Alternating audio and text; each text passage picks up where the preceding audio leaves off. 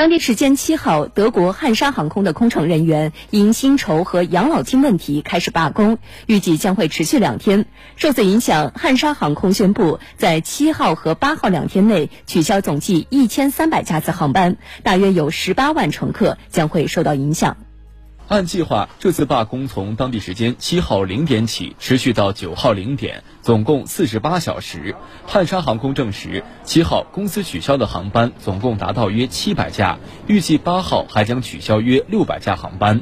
汉莎航空表示，会尽可能安排替代航班，受影响旅客可免费更改行程，或者把国内航班换成火车票。十一月七号、八号这两天，总共将有大约十八万名乘客受到影响。汉莎航空称，这次罢工期间取消的航班达到了日常航班数的五分之一，一天的罢工估计会使公司蒙受一千至两千万欧元。约合人民币七千七百五十万至一点五五亿元的损失。而发起罢工的独立空服员工会表示，罢工暂时不会延长或涉及其他航空公司。罢工的主要原因是薪资问题，他们已接受本周末继续谈判的提议。近年来，因劳资问题未得到有效解决，德国汉莎航空已多次发生罢工事件。